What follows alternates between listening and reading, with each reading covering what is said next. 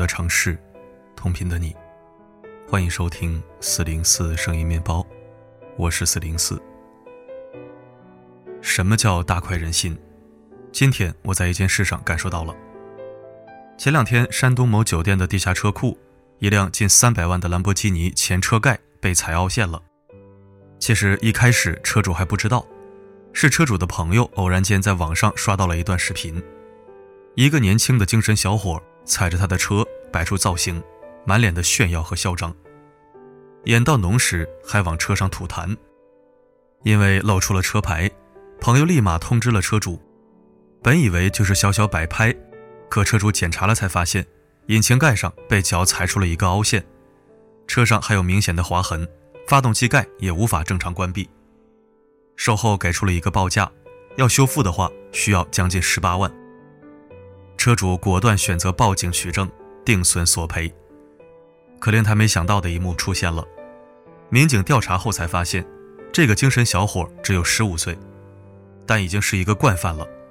虽然未成年，但日常喜欢豪车摆拍，经常租车拍照，只为满足自己的虚荣心。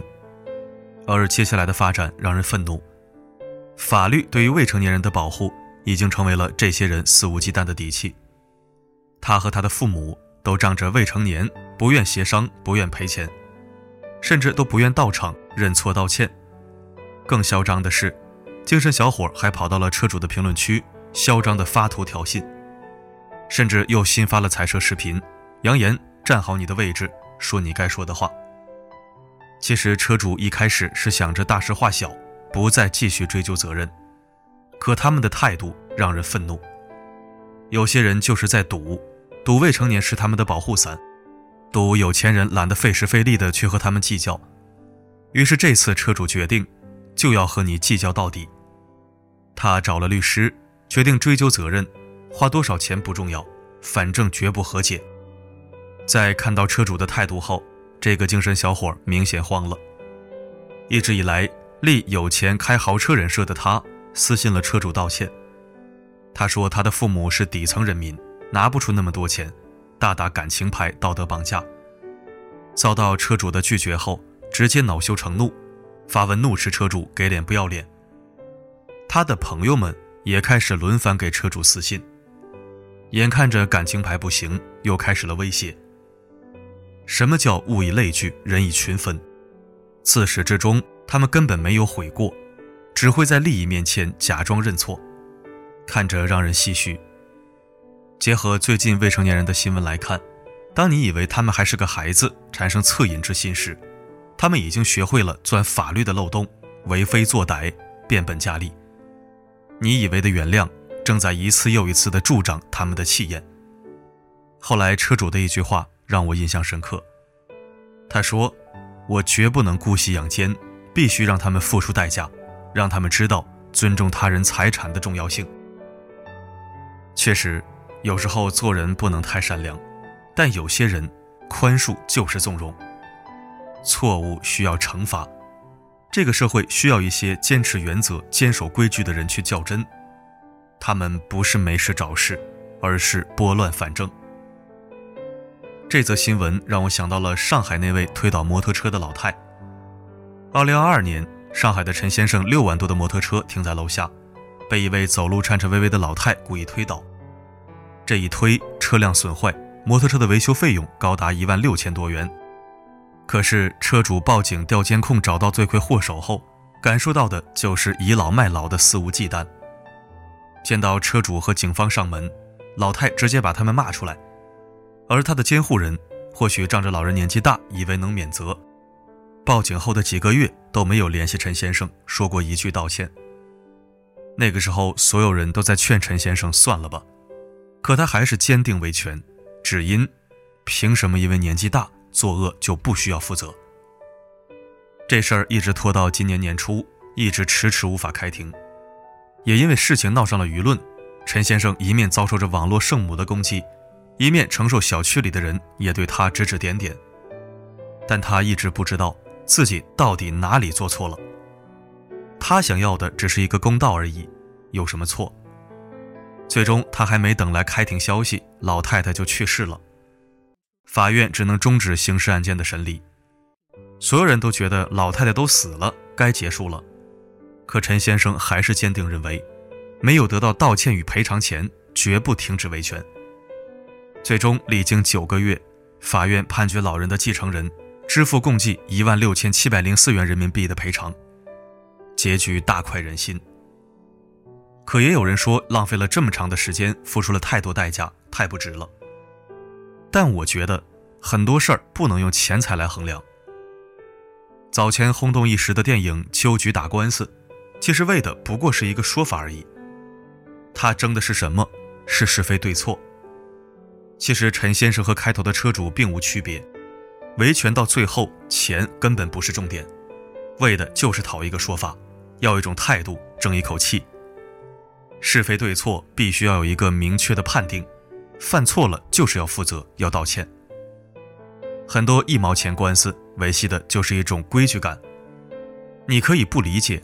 但要尊重他们的维权的权利，因为他们所争取捍卫的，能惠及我们每一个人。这次事件的评论区里，也不出所料的出现了一大堆圣母。他们说得饶人处且饶人，他们说车主有大病吧，为了炒作，他们说十七万这么贵，车主讹人，他们说面对穷人就该自认倒霉。可是我真想问一句，凭什么？就像网友说的那样，这件事儿跟是什么车没有关系。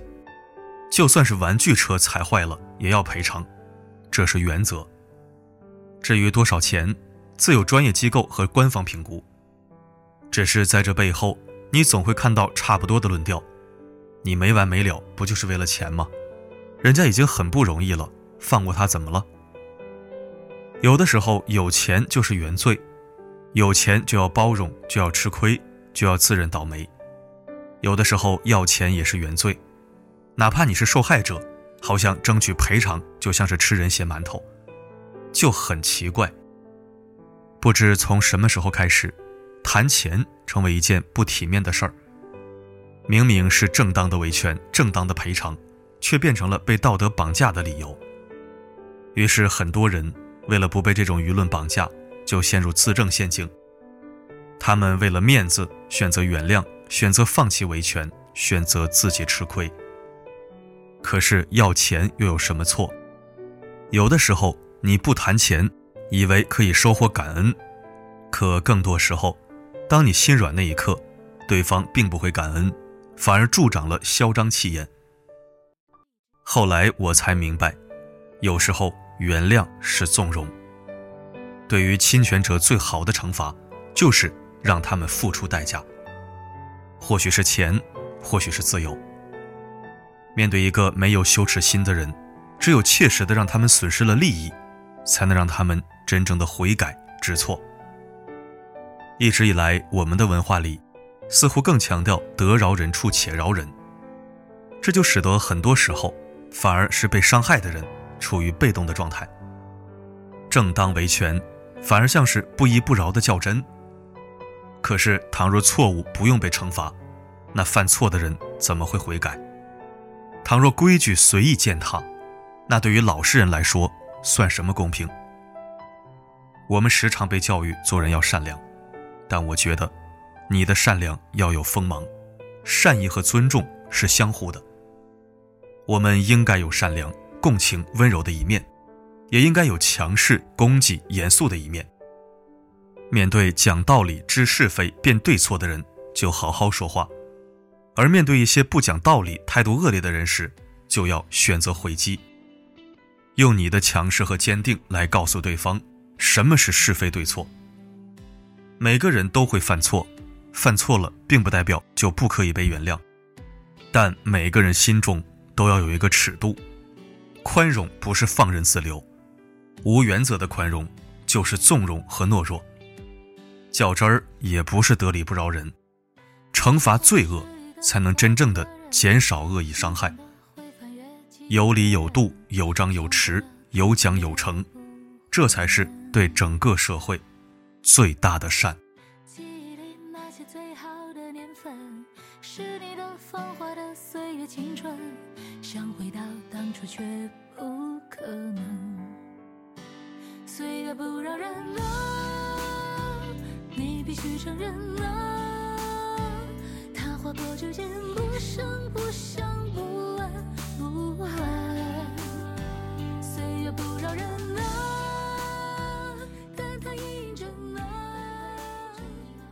感谢收听。两天不见，甚是想念。未成年人和老年人受法律特殊照顾，可以理解和接受，但前提是照顾的都是老实人、正常人、无辜的人，而不是什么猪狗垃圾、人渣败类。希望相关法律能得以完善，更加细化，不要过度一刀切或者冷冰冰。未成年和老年人也是人，没必要非得把这两个群体当濒危野生物种看待。对于主观违法和恶意玩法的，还是要严判重判，以儆效尤。众生平等，互不相欠，该追究追究，该问责问责。旁人帮不上忙，也尽量不要添乱。好了，今天的内容就到这里。我是四零四，不管发生什么，我一直都在。